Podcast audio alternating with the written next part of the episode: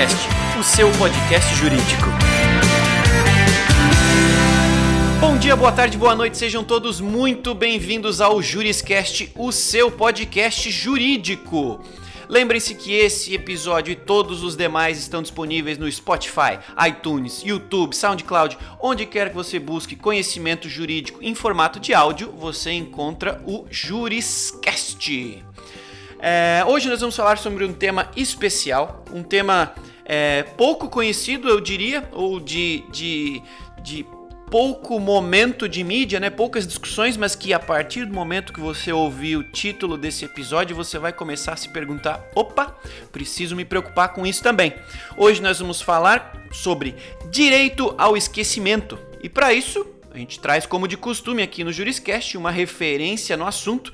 E ele é o Dr. Sérgio Branco, que é advogado, especialista em direito é, autoral, fundador e diretor do Instituto é, de Tecnologia e Sociedade do Rio de Janeiro. Além de possuir muita experiência acadêmica, ele é autor de livros como Direitos Autorais na Internet e Uso de Obras Alheias, O Domínio Público no Direito Autoral Brasileiro, uma obra em domínio público, e o que é Creative Commons, novos modelos de direito autoral em um mundo mais criativo. Sabendo disso, então, e apresentado aí nosso ilustre convidado, Dr. Sérgio, seja muito bem-vindo ao Juriscast. Oi, Thiago, tudo bom? Eu agradeço imensamente o convite para participar desse podcast com vocês. Show de bola! Nossa audiência é ávida por conhecimento, conhecimento jurídico de altíssima qualidade, então que bom! E por conta disso também que você está aqui com a gente. Vamos entrar aí na nossa pauta. É, que por costume aqui no nosso, no nosso é, podcast, ela sempre começa com uma, uma, uma, uma perguntinha de alinhamento, uma perguntinha para colocar toda a nossa audiência na mesma página. Então, é, quando a gente pensa em esquecimento, né, direito ao esquecimento, a gente entende que é uma matéria relativamente nova no direito, ou, né, como eu falei no início, pouco comentada, e na maior das vezes é relacionada à dinâmica das redes sociais, da internet no geral. O que você faz na internet é, fica gravado e eventualmente pode ser utilizado com você, contra você, é, sem que necessariamente você tenha controle sobre esse uso, sobre essa informação é, ou sobre o fato que está relacionado a você. No entanto, esse esquecimento é, surge no direito brasileiro em um, um, um, caso anterior né, a esse boom da internet, essa, essa, esse uso recente é, da internet e necessidade de, de pensar sobre isso que foi, é, foram processos antigos relacionados à rede de televisão, né, um veículo tradicional, digamos assim.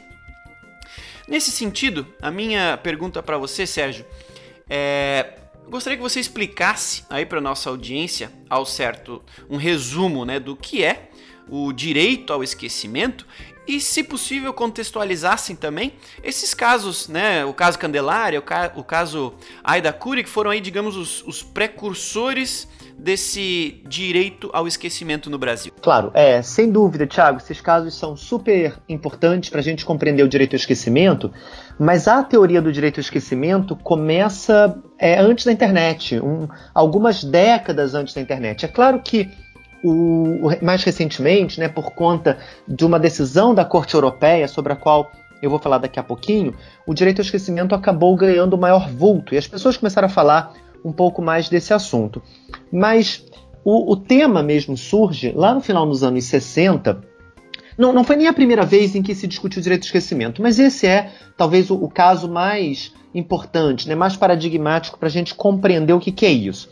Lá no final dos anos 60, na Alemanha, um sujeito tinha participado de um ataque a uma base militar e, por conta desse ataque, alguns soldados morreram. E aí ele foi preso junto com outras pessoas, mas ele não, não teve uma pena muito grande, eram alguns poucos anos de prisão, porque ele tinha tido uma participação menor no evento.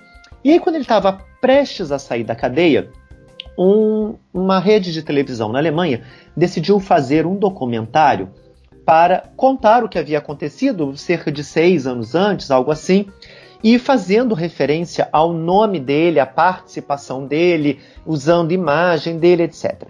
E aí ele propôs uma ação judicial com o seguinte argumento: Olha, eu de fato participei, o que vocês estão querendo mostrar na televisão não é mentira, é verdade, né? O evento aconteceu, trata-se de um fato histórico. Eu participei, só que eu estou prestes a sair da cadeia. E se vocês fizerem referência a esse fato histórico agora, vai haver um prejuízo na minha reinserção na sociedade. Porque eu já cumpri com a minha pena, estou prestes a sair da cadeia, e aí como é que eu vou conseguir um emprego? Quem é que vai alugar um apartamento para mim? Com quem eu vou me relacionar afetivamente? Enfim, essa era a discussão. E ele então perde a ação em primeiro grau, mas vence na Corte Constitucional quando então se consagra essa ideia de um direito ao esquecimento. Então, e, e é muito curioso, Tiago, a gente falar desse caso, porque ele, embora seja um caso de um mundo offline, de um mundo sem internet ainda, né? Porque estamos nos anos no final dos anos 60, ele cria os padrões que serão seguidos nos casos posteriores de direito ao esquecimento. Porque o que nós temos aqui é exatamente um conflito entre a liberdade de expressão do canal de televisão, que quer falar de um fato histórico, de algo que realmente aconteceu, e do outro lado, um direito. Isso, mesmo hoje, assim, há um pouco de dúvida sobre como é que a gente qualifica, mas digamos, um direito de personalidade, né? Um direito que trata da, da privacidade ou da intimidade, enfim, um direito de personalidade do, do preso. E ele, nesse momento, se sagra vencedor do, da ação judicial por conta da decisão da, da corte alemã e, e impede a exibição do programa. Então, o programa de fato não é exibido. Nesse caso, a decisão foi favorável ao indivíduo, né, à pessoa física. E esses são exatamente os mesmos dilemas que o STJ vem a enfrentar depois, aqui no Brasil, com relação ao caso da chacina da Candelária e da Ida Cury. Quer que eu comente um pouquinho cada um desses casos, Thiago? Claro, rapidamente vai enriquecer aí o tema para nossa audiência, até contextualizar um pouquinho com a realidade brasileira. Né? É, pois é. Casos brasileiros, né? Isso, é porque esses casos brasileiros também acabam se inspirando nessa decisão alemã. Quer dizer, não só na decisão da Alemanha, mas, mas no, na discussão da Alemanha, né?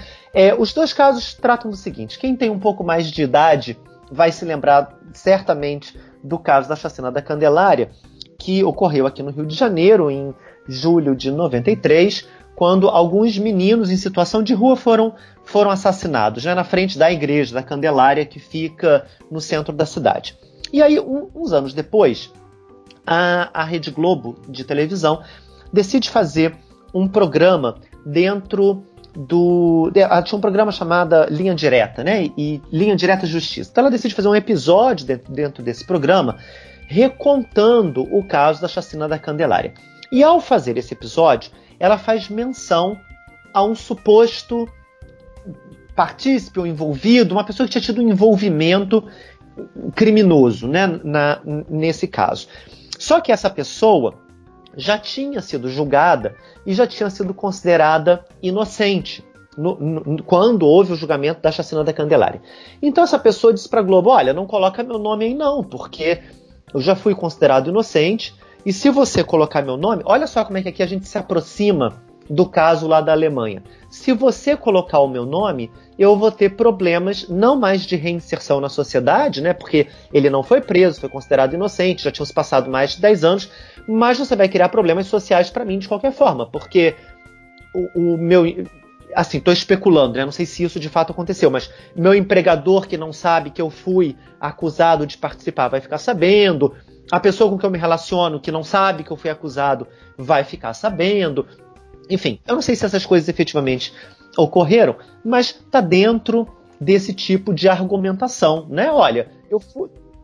É similar, eu fui considerado inocente, agora como é que você vai falar disso que aconteceu? Vai prejudicar a minha atuação na sociedade.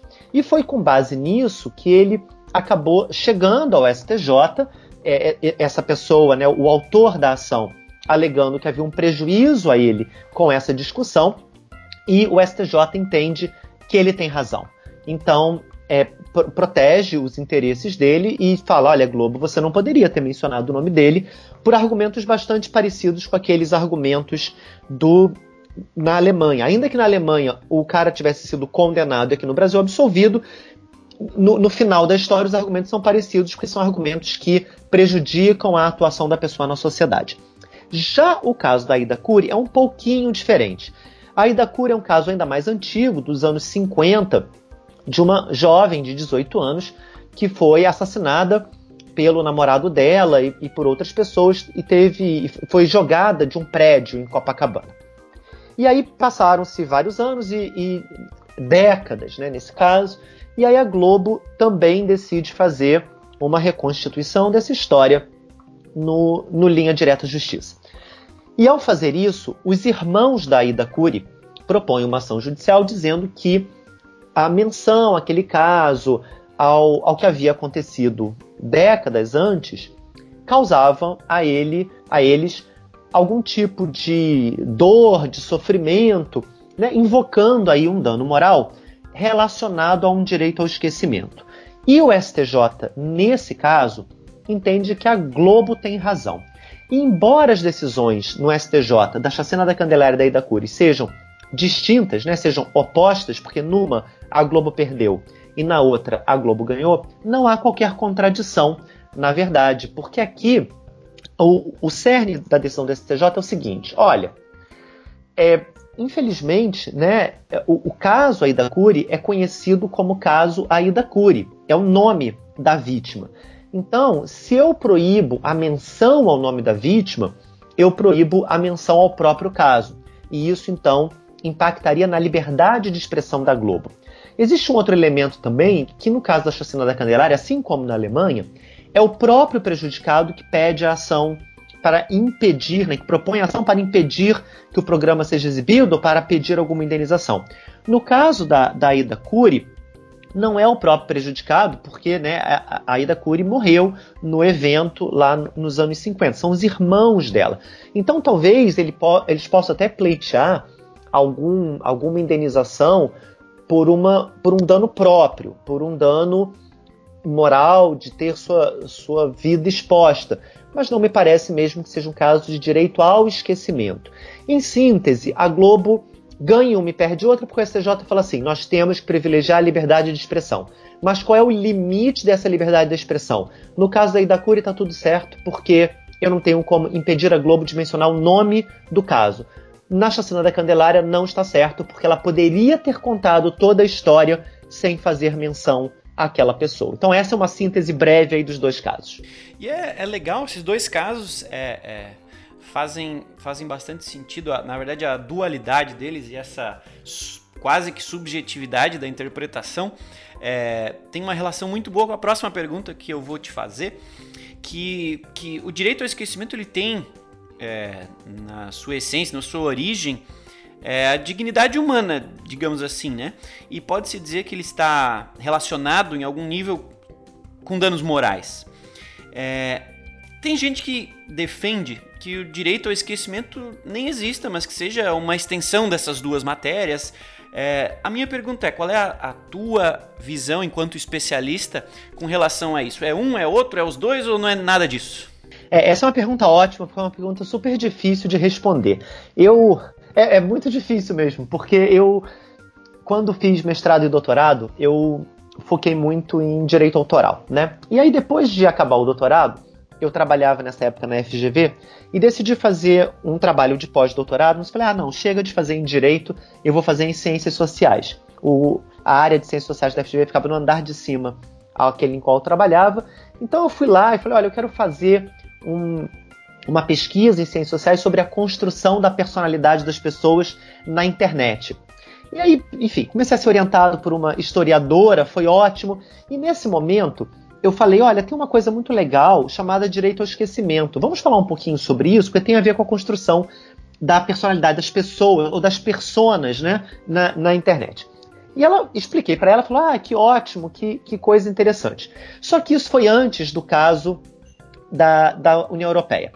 E aí, quando eu acabei esse trabalho de pós-doutorado, o, o, caso da União Europeia tinha já acontecido, isso deu uma dimensão enorme ao direito ao esquecimento. Eu não conseguia acabar de escrever, porque quanto mais eu escrevia, mais coisa aparecia, e foi justamente essa pergunta: é como é que se qualifica o direito ao esquecimento, que nesse trabalho foi a mais difícil de responder. Ela é difícil de responder porque ela vai desde a existência, né? Será que existe o direito ao esquecimento? E vai ter muita gente que vai dizer que não. Até uh, se ele existe, como é que eu qualifico? Eu acho que não há, não há dúvidas de que esse tipo de conduta, como uh, o que nós mencionamos no caso da chacina da Candelária, gera algum tipo de dano, né? Ou, ou pode gerar algum tipo de dano. Então, a gente precisa saber é, bom, se eu vou indenizar esse dano, eu vou indenizar pelo quê? E aí, quando eu escrevi esse trabalho, eu defendo lá, e eu falei tudo isso porque está escrito lá nessa pesquisa que eu fiz, está escrito que eu acho que o direito ao esquecimento é uma emanação do direito de privacidade. Mas depois de conversar, eu, eu tenho participado de um monte de banca de mestrado, de doutorado, tem muita gente escrevendo sobre direito ao esquecimento.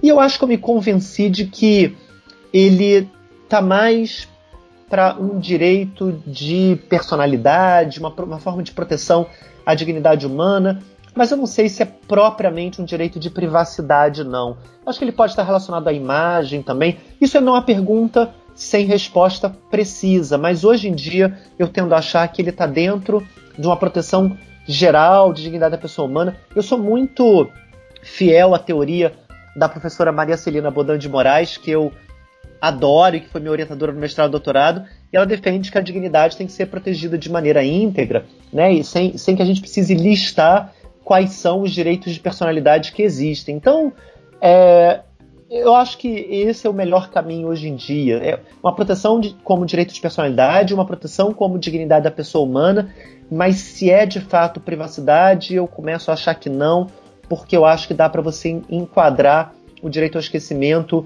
em outros elementos como imagem, por, por exemplo. Então, um pouco mais amplo. Que bom, que bom quando dá um papo bom, quando dá uma discussão completa, é porque justamente o assunto é bom e vale a pena a gente estudar, né? Tem que estudar muito e, obviamente, como boa parte do direito brasileiro vai depender muito das circunstâncias do que a gente tiver em mãos, né? E falando nisso, falando em jurisprudência, né? Falando em, em casos específicos, é, no geral, ou se a gente puder classificar é, as, o grande volume de ocorrências é, no Brasil de, de, violação, digamos assim, de direito ao esquecimento, é, poderia dizer que a gente tem, tem dois grandes grupos. Né? O primeiro lugar, a violação é, por parte de veículos de mídia, ou seja, o canal produz é, um conteúdo, distribui, mantém, ou às vezes relembra um conteúdo, um material sobre uma pessoa que pode comprometer sua imagem e sua dignidade. Né? O canal, aí, digamos que é o, é o vetor do problema. Em segundo, é, em segundo lugar, né, o segundo grupo, é, existe a violação a nível de plataforma digital. Né? Existe uma plataforma, mas existe muito também da própria pessoa produzir é, contra si mesma algum tipo de material que pode comprometer também a sua imagem e a sua dignidade. Em algum momento ela pode se ver incapacitada de, de deletar, de excluir essa informação porque ela né, ganhou vida em outros canais é, digitais. Uh, aí vem a pergunta que eu gostaria de fazer, que é qual a diferença de julgamento para cada um desses dois casos? E se você tem aí algum algum exemplo, alguma jurisprudência aí para citar para a gente desse entendimento diverso? É, esse daí, Thiago, é o ponto central da discussão do direito ao esquecimento hoje em dia, porque eu já fiz referência ao caso da União Europeia, e o caso é um caso muito simples, mas que mudou tudo. O caso constitui na seguinte história: é, teve um advogado espanhol chamado Mário Costerra Gonzalez, que no final dos anos 90 tinha uma dívida. E ele quase perde o imóvel lá no final dos anos 90, porque iam levar o imóvel dele à asta pública para vender o imóvel e assim com o dinheiro quitar a dívida. Só que ele paga a dívida, não tem o imóvel leiloado. Passados lá tantos anos, lá para 2010 mais ou menos, o Mário Costerra Gonzalez, ao acessar o nome dele na internet, continuava encontrando uma nota do jornal espanhol que dizia: olha, o imóvel do Mário Costerra Gonzalez vai ser vendido em asta pública, né, convocando as pessoas para ir lá para o leilão para quem quiser arrematar o imóvel. E ele fala assim: bom, eu, eu quitei a dívida, paguei o que eu devia, Agora, quando as pessoas procuram meu nome na internet, se deparam com essa notícia e fica parecendo que eu sou um caloteiro, né? Que eu sou um advogado que não cumpre com suas obrigações. Então, ele é, pede a remoção lá do conteúdo, mas acaba propondo também uma ação judicial contra o Google. E aí, Thiago, é que muda tudo. Ele propõe uma ação judicial contra o Google, pedindo para o Google desindexar esse essa menção do, ao jornal, né, essa referência ao link do jornal. E o Google se defende dizendo: não, não vou remover nada. Imagina se eu vou ficar removendo as coisas da internet, né? Você que se entenda lá com o jornal, eu não tenho nada a ver com isso, eu só mostro o caminho para as coisas que existem na internet. Só que é, a, a questão vai para a Corte Europeia e a decisão acaba sendo no sentido de obrigar o Google a remover o conteúdo. E essa decisão é muito criticável por vários aspectos. É, primeiro, e talvez o mais importante deles, seja que a Corte Europeia passou a atribuir a um particular o dever de vigilância sobre o que viola ou não viola a liberdade de expressão.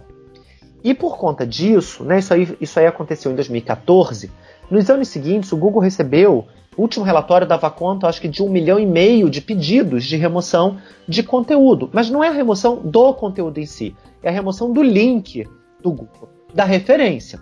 Então, o primeiro problema é você atribuir a particulares o dever de decidir se aquela informação deve ou não estar na internet. O segundo problema é que essa remoção é uma remoção parcial, porque você não vai encontrar no Google, mas talvez você encontre no Yahoo. Tudo bem que ninguém usa o Yahoo para buscar nada, né? Todo mundo usa o Google, mas ainda assim, né, é uma remoção parcial.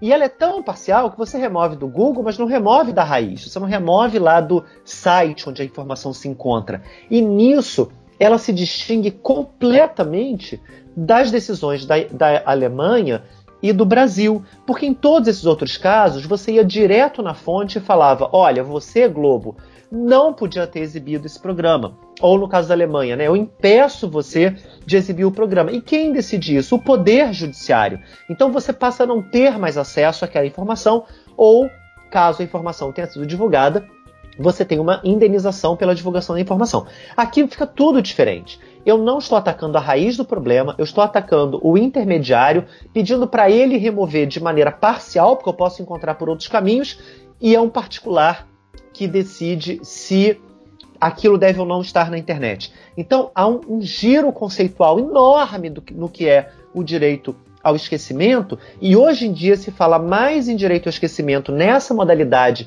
criada na Europa do que na, na, na, corte né, da União Europeia do que aquela da Alemanha dos anos 60, que acabou repercutindo de alguma forma no Brasil. Então hoje é uma diferença muito grande na teoria é, dos anos 60 e na teoria surgida agora há pouco tempo por causa da internet. Entendi, entendi.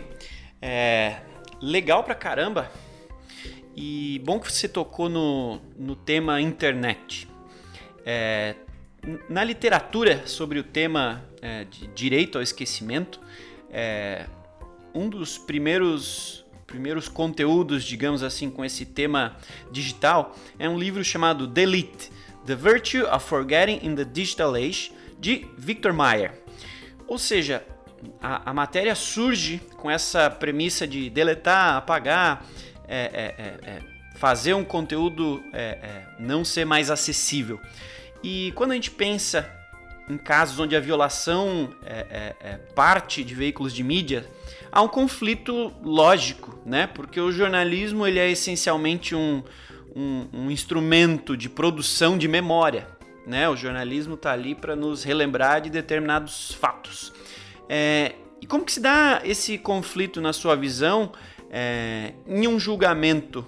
Você imagina que vai ser levada em conta de forma igual a relevância das partes, seja do, do canal de comunicação, seja da pessoa envolvida, né? Se é um cidadão, digamos que abre aspas aqui comum, ou se for uma figura pública, um político, essa, essa, esse entendimento varia, não varia? Qual é a tua percepção? É, esse entendimento tem que variar sim, né? Eu tenho para mim que o direito ao esquecimento não só existe, como ele é importante, deve ser aplicado. Isso, inclusive, gera algum desentendimento, num bom sentido da palavra, com os outros diretores do ITS, onde eu sou diretor, porque eles são um pouco mais contrários ao direito ao esquecimento, enquanto que eu acho que, em alguma medida, ele, ele deve prevalecer. Mas, e aí eu já quero deixar aqui feita essa ressalva, eu acho que o direito ao esquecimento, embora possa prevalecer em alguns casos, ele tem mesmo que ser considerado algo bastante excepcional, porque um dos riscos que a gente corre com um direito ao esquecimento muito abrangente é a reescrita da história. Né? Isso não pode acontecer.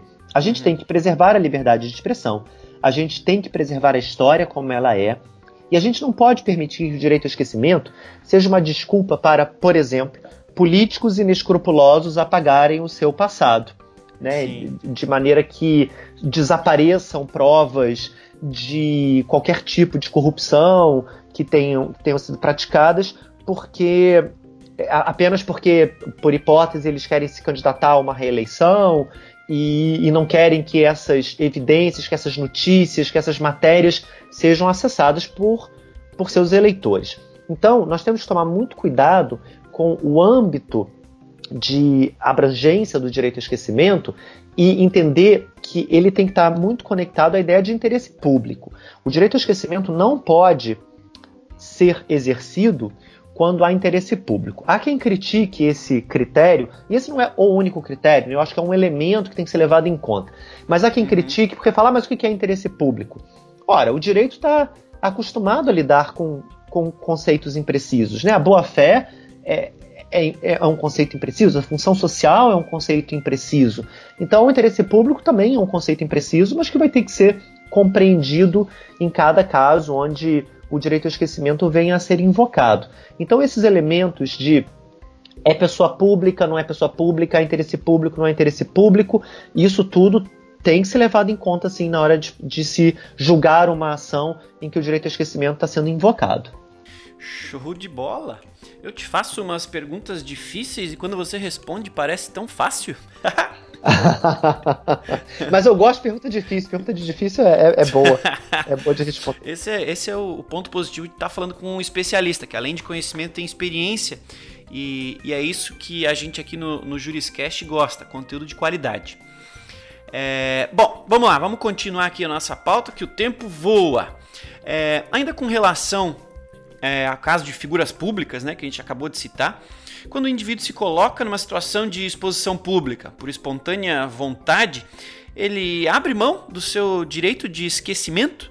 E, e, e mais um adendo a essa pergunta: um, um, indivíduo pode abrir mão do seu direito ao esquecimento, estando ele relacionado à dignidade humana? Por exemplo, é, teria validade um, um, contrato que prevê a abdicação de direito para quem participa de um reality show, por exemplo? Então, olha, Thiago, já até houve um caso em que se discutiu o direito ao esquecimento e reality show. Eu não sei se vocês vão se lembrar, mas no Big Brother, estou citando aqui de cabeça, tá? Eu, é, eu acho que o, que eu vou falar é preciso, mas tal, talvez tenha uma, alguma, alguma imprecisão. Mas no Big Brother, vencido pelo João Willis, que se deu, acho que em 2005, houve uma participante chamada Aline. E ela é, ao entrar, ela entrou no programa um pouco depois do programa ter começado e, apesar disso, ela se aliou a algumas pessoas que no programa eram vistas como antagonistas ao João Willis. Né? Todo mundo sabe que o João Willis venceu o programa, então a Aline se, se uniu a pessoas que eram os antagonistas ao Jean.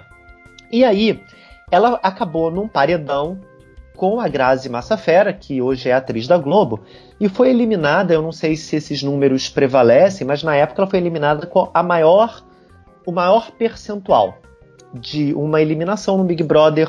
Até, era um percentual muito alto, algo em torno de 90 e tantos por cento, então talvez até esse percentual tenha se mantido desde então como o maior. Mas se não foi o maior, foi um dos maiores.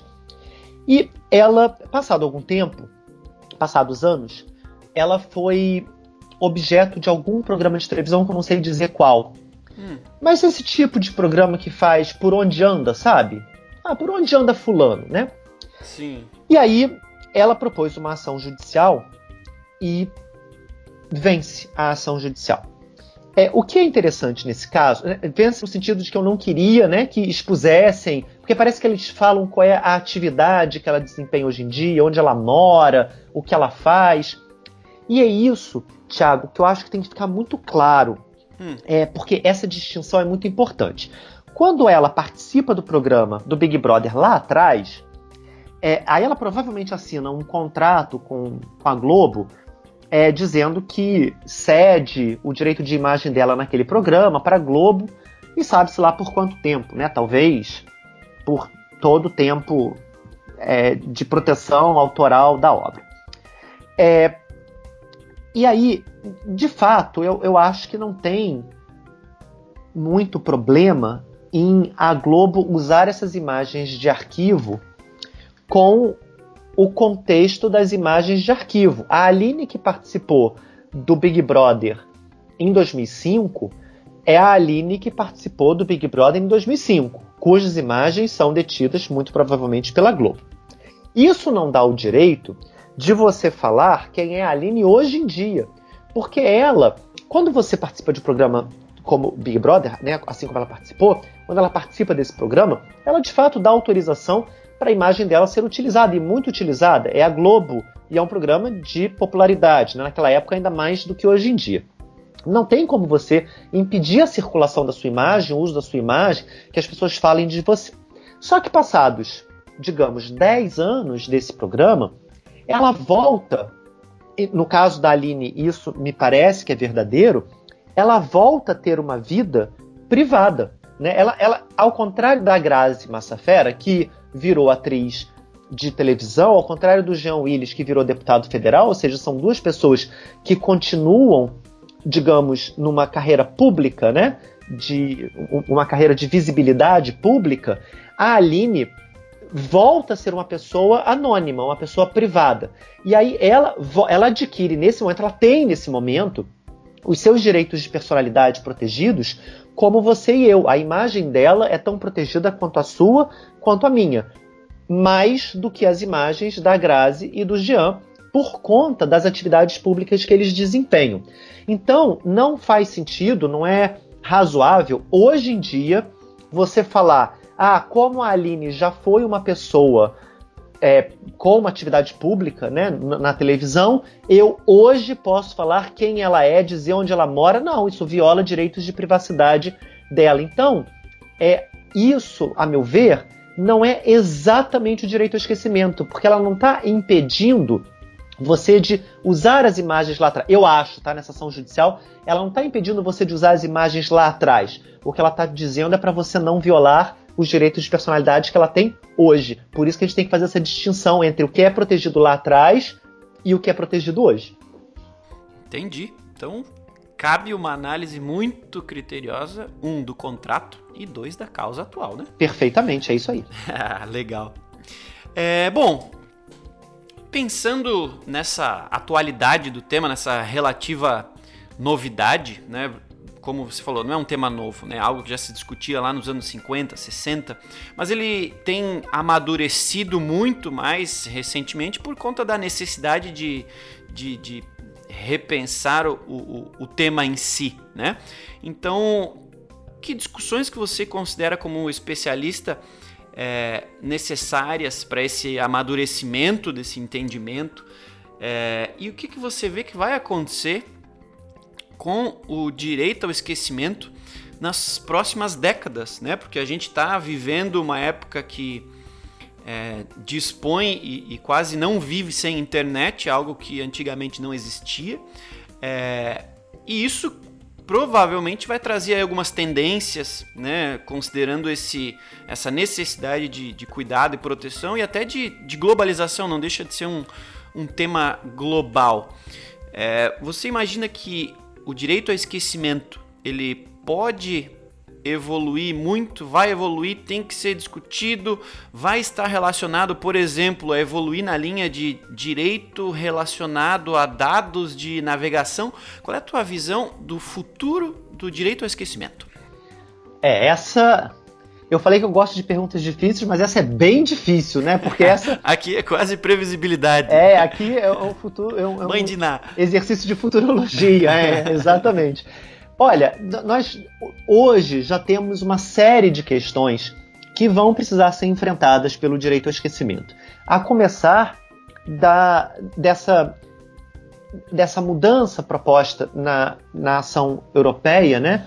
É, que traz o direito ao esquecimento para o âmbito privado, para as decisões do Google, e que hoje isso vem sendo chamado de direito à desindexação. Então, a, a primeira coisa é entender, quando a gente fala de direito ao esquecimento, a gente está falando do quê? Porque o direito ao esquecimento, uma das críticas é, é dizer, olha, mas ninguém pode impor o outro ao esquecimento, né? Ninguém consegue esquecer, na verdade. Então, a nomenclatura, a gente já parte de uma nomenclatura contestada. Mas quando você fala, olha, eu vou impedir um programa de ser exibido, metaforicamente a gente tem um esquecimento. Mas quando eu estou apenas desindexando a informação, eu não tenho, porque a informação continua lá. Então, quando a gente fala do nome do direito de esquecimento, a gente tem que entender do que, que a gente está falando. A, a, primeira dificuldade é essa. A primeira dificuldade é saber se o, o, o que a Europa trouxe para dentro do direito de esquecimento é de fato o direito de esquecimento. A segunda, que está conectada a isso, é que o, o, Regulamento Geral de Proteção de Dados da Europa, aprovado em 2016, que entrou em vigor em maio do ano passado, trouxe um capítulo chamado Direito ao Esquecimento, Direito ao Apagamento de Dados, e aí, entre parênteses, Direito ao Esquecimento.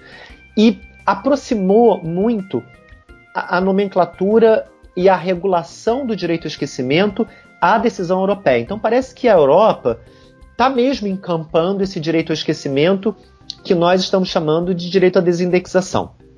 Isso tem a ver, sim, com controle de dados, mas aí é outra distinção. Uma terceira coisa que a gente tem que pensar, hum. e que está relacionada à, à, primeira, que é o que é o direito de esquecimento, é que muitas coisas estão sendo chamadas de direito de esquecimento sem que sejam direito de esquecimento. Quando hum, eu, por exemplo. Esse, esse, ponto é importantíssimo. Vamos é. atentar aqui a, a, nossa audiência, que parece que aqui tem uma pegadinha. Tem, isso é super importante. Eu já vi trabalhos acadêmicos serem defendidos falando isso, e, ao meu ver, isso é um equívoco enorme. Porque, veja só, o Marco Civil da Internet já tinha algumas é, determinações dizendo que você pode pedir o apagamento de dados quando termina sua relação contratual com alguma plataforma. Esse, essa determinação legal foi também é, inserida na Lei Geral de Proteção de Dados, que entra em vigor no ano que vem. Certo. Então, em síntese, assim, acabou a minha relação contratual com o Facebook, eu tenho o direito de pedir ao Facebook que apague meus dados que estão lá. E há pessoas dizendo que isso é direito ao esquecimento. É claro que isso não é direito ao esquecimento, porque isso é apenas o fim de uma relação contratual e eu peço o apagamento de dados. O direito ao esquecimento tem a ver com a existência de alguma informação ou de algum dado que, se circular neste momento, pode acarretar um dano de personalidade a minha, a minha imagem, a minha honra, a minha privacidade, a minha intimidade, alguma coisa assim. Agora, o meu CEP, por exemplo, o que, que pode acarretar de danoso, né? A circulação do meu CEP. É, ah, mas o seu CPF pode ser usado para fraude. Mas aí é outra coisa, não é uma. Uma fraude vai muito provavelmente atingir a minha. algum aspecto patrimonial meu. Ah, mas isso pode é, ter alguma repercussão pessoal. Sim, mas aí foi a fraude que causou a repercussão pessoal, não o fato do meu CPF estar acessível. Então, a primeira coisa é, é isso, assim, é proteção de dados, o apagamento de dados não tem a ver com direito de esquecimento. Outra coisa que não tem a ver com direito de esquecimento é você pedir remoção de conteúdo por ele violar alguma lei. Então, imagina só, é, Tiago, se eu fizesse o seguinte, eu vou no Facebook e faço uma postagem ofensiva a você, mentirosa, né? Digo que você é um político corrupto, alguma coisa assim, e, e, é absolutamente mentira, você me processa, você vence a ação judicial e você pede a remoção desse conteúdo, porque ele é mentiroso. Isso não é direito ao esquecimento, porque eu cometi um ato ilícito é, e a, a, informação que estava lá era mentirosa. Para haver direito ao esquecimento, a informação tem que ser verdadeira. Então, remoção de conteúdo por ato ilícito, por dano, por crime contra a honra, é, não pode ser direito ao esquecimento. Então, é, os, os desafios do direito ao esquecimento começam na nomenclatura, passam pela sua abrangência, o que é direito ao esquecimento ou não, e aí a gente vai para uma parte técnica, que é como é que a gente vai implementar um direito ao esquecimento numa internet extremamente complexa, em que o apagamento de dados num lugar não necessariamente vai gerar esse apagamento de dados em outro lugar. Quando você posta uma coisa na internet, mil outras pessoas já fizeram cópia dessa coisa, então é, é, é difícil você rastrear por onde a informação vai. E isso, claro, vai ficando cada vez mais complexo à medida que a tecnologia também se complexifica. É, esses são alguns apenas dos desafios que o direito ao esquecimento nos impõe para os próximos anos. Show de bola, que bom que o tema é vasto. Quem estiver precisando se especializar em algo tem aqui uma oportunidade. E falando em especialização, vamos, vamos tocar num assunto legal. Infelizmente, agora nossa audiência vai ficar triste, mas a gente tem que terminar em algum momento esse nosso episódio aqui, por mais legal que, que o tema seja, daria para ficar falando mais duas horas aqui. É, mas você é um especialista, você é autor de alguns livros, é, você está nos dando aqui uma aula sobre direito ao esquecimento. É, e provavelmente a nossa audiência tem algumas pessoas aqui que, que estão querendo saber mais sobre o tema. E aí, antes da gente finalizar, eu queria te pedir para citar aí para nossa audiência, para trazer aí como referência, é, se você tem alguma sugestão de leitura para que a gente possa continuar evoluindo nesse entendimento do tema. Claro, tenho sim. Olha, existem alguns bons textos sobre direito ao esquecimento na internet. Tem um de um professor chamado Daniel Bucar. Você consegue achar esse texto na revista eletrônica Civilística. É uma revista de direito civil super boa, gratuita, está na internet, bem qualificada e se você for lá e colocar direito ao esquecimento, você vai encontrar o texto do professor Daniel Bucar. Na página do ITS, do Instituto de Tecnologia e Sociedade, onde eu sou diretor, vocês também encontram algum material, bastante material na verdade, sobre direito ao esquecimento, gratuito, fácil de ser encontrado.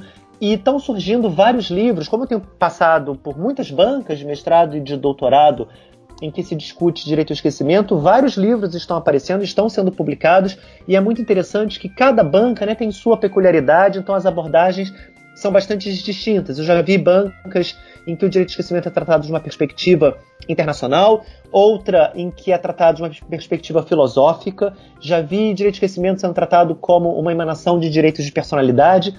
Então, para entender bastante o tema, eu recomendo que se comprem todos os livros sobre direito ao esquecimento, porque são, são muitos, estão sendo lançados e são muito bons. Legal, muito obrigado. Esse foi a audiência com vocês, Dr. Sérgio Branco, especialista no tema, um querido e um poço de conhecimento. Uh, Sérgio, em nome de, da audiência aqui do Juriscast, o meu nome, Thiago Facchini, é, lhe agradeço imensamente porque foi um papo muito agradável, muito gostoso, é, é, é muito enriquecedor e tenho certeza que a audiência aí também adorou conversar com você. Eu que adorei, foi super legal. Obrigado pela oportunidade de falar sobre esse tema que eu acho tão interessante. Poxa, imagina, o prazer foi meu. Eu sou um privilegiado de estar sempre aqui em cada episódio é, conversando com pessoas inteligentíssimas. Você é uma, uma referência direta a isso. Você tem um conhecimento aí é, é, super completo e, e, e, trouxe aqui pra gente de uma maneira mega acessível, né? Então, em nome da audiência, novamente eu quero te agradecer. Para todo mundo que nos acompanhou até agora, os advogados e entusiastas do direito aí com fome de conhecimento jurídico, muito obrigado por terem nos acompanhado em mais um episódio do Juriscast. Lembrem-se que todos os nossos episódios estão disponíveis aí na internet. Então, você que tem qualquer dispositivo conectado à internet, basta procurar por Juriscast, você vai conseguir consumir todos os nossos episódios. É, Sérgio, muito obrigado novamente, audiência, foi um prazer estar aqui com vocês. Esse foi mais um episódio do Juriscast, o seu podcast jurídico. Um abraço e até a próxima. Tchau! Você ouviu o Juriscast, produção e oferecimento da ProJuris líder no desenvolvimento de software jurídico para departamentos jurídicos de grandes empresas e escritórios de advocacia. Conheça mais em projuris.com.br.